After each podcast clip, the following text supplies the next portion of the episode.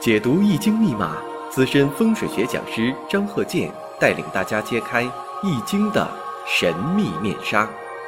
周易新天地，五行解奥秘。请听周易五行。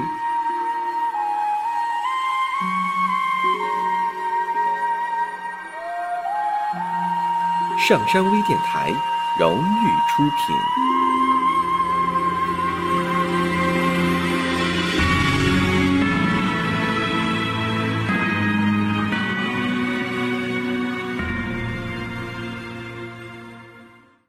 大家好，我是张鹤杰。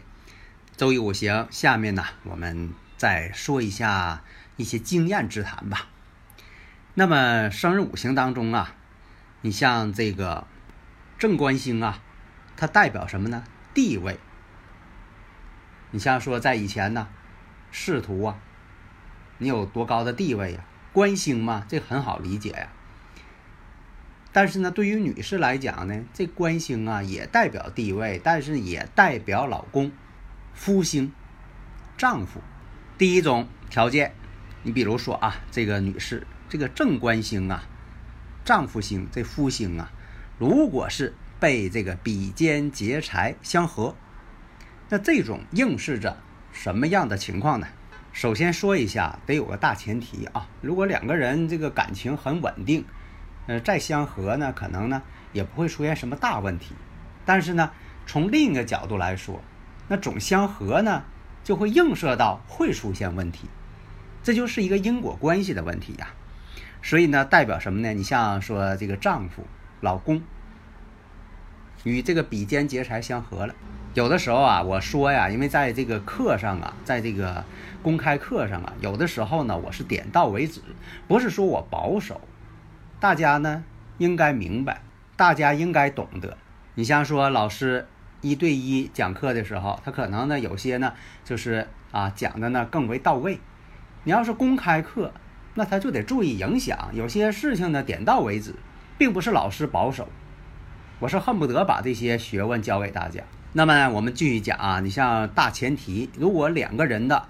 在这个婚姻感情上，大前提啊，他这个生人五行都会出现问题。在出现这种比肩劫财被合的情况下，那这个呢就是一个问题所在啊，在感情上就是问题所在啊。那比肩劫财相合，还会映射到什么问题呢？那就是与自己的年龄恐怕相当。这句话应该理解呀，就说自己的夫星。出现了比肩劫财相合，那就会出现这个人与自己的年龄相仿。下面呢，我讲一个例子吧：己卯、壬壬、戊寅、壬子。这个呢，你可以试着分析一下。下面呢，我再讲第二种情况：夫星与这个食神伤官相合，这种情况出现的问题。会与自己的年龄偏小，如果出现了，你说这个官星啊与这个印星相合了，那么出现的情况会与自己的年龄偏大。如果说最后一种跟这个财星相合了，跟财星相合了呢，往往呢是与某个人有金钱的往来。还有一种情况，你说这个跟喜用相合了。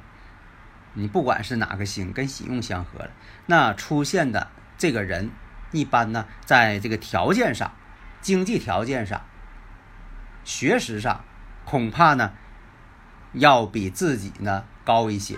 那么这些理论呐，要在生活当中啊进行一些验证，因为理论嘛，可能是前人呢总结的一些经验，但是是否准确呢？那实践检验一下嘛。所以啊，有很多听友朋友说，这个研究这个五行学呀，不能研究的太准，这个不对。为什么呢？你必须准确呀，就像大夫给病人看病一样，那你不给看的准确，那能行吗？打个比方啊，就像你这个老师啊，给学生辅导讲课一样，如果说你讲的课非常到位，学生呢，在这个中考、高考当中啊。听了你的课之后都考上啊好的学校了，都考高分了，他能感谢你一辈子，他本人跟家长都会感谢你一辈子，绝对不会说你讲的这个啊太到位了，会影响到自己，这无稽之谈呐。因为在过去呀，有些地区呀，它科学不发达。你像说照相机刚发明的时候，大家不敢照相，为什么呢？有人呢就是说呀，这个照相机呀会摄人魂魄，为啥呢？它照的太像了。但是现在很少有人这么认为呀，几乎没有了。那你现在这个，呃，是好的照相机呀、手机呀，它都带有这个摄像功能，而且呢分辨率还很高。谁也没合计到它对人体怎么样，因为它是生活的一部分了，不可缺少，所以越真实越好。所以五行学也是一样啊，你越真实越好啊，指点迷津嘛，那你还留一手啊。那么说啊，不能算的太准的这个人，我只能是这样解释，他算不准，为自己算不准的找个借口。这就像大夫。以前那个扎针灸一样，你扎中了穴位能治病才好呢。你不能说的这个穴位不能给你扎太准，会伤着大夫自身。有这种理论吗？这不科学的理论，只能是理解他这穴位找不准呐。这个扎针灸的大夫穴位找不准，为自己呀开脱，找个台阶下。那么刚才说到了，像这个己卯、壬壬、戊寅、壬子，本身呢这个日主啊戊寅日啊就是阴差阳错日。阴差阳错日呢，它就是影响婚姻感情的这么一个磁场。如果这是女士的话，那么我们看一下正官星，这是夫星，在这个年支当中，己卯啊，这个卯木当中还有这个乙木嘛，这乙木为正官星啊，就这么很孤独的在这里。如果出现了甲戌年了，这甲戌年我们看一下，如果形成了卯戌相合、甲己相合，天合地合了。或者出现了就是戌年，别管它哪个戌年，就是出现了这个戌年。戌年就是狗年的意思。这一相合之后，把这卯木财星呢就合去了。但这个戌土呢，跟自己日主这戊土呢是同类，这就等于像说比肩劫财相合一样。那出现这种情况，你就不用再绞尽脑汁再考虑了，那就是会出现呢与自己年龄相仿的人。但是呢，有个大前提，你看他这大前提，刚才我说了一个是他是戊寅日，阴差阳错日，哎，这是大前提，你这个得给他定下来。然后呢，寅木月上呢又是寅人，啊，也是这个寅木，两个寅木，两个婚姻宫，你看这大前提定下来了吧？这样，你往下再慢慢找，把这个大运呐、流年呐再捋一下，哎，你就马上就找到线索了。这就是分析的一个方式嘛。那么你再往前去论，哎，你还可以算出来以前的事情，这当事人以前的事情，因为规律是相同的。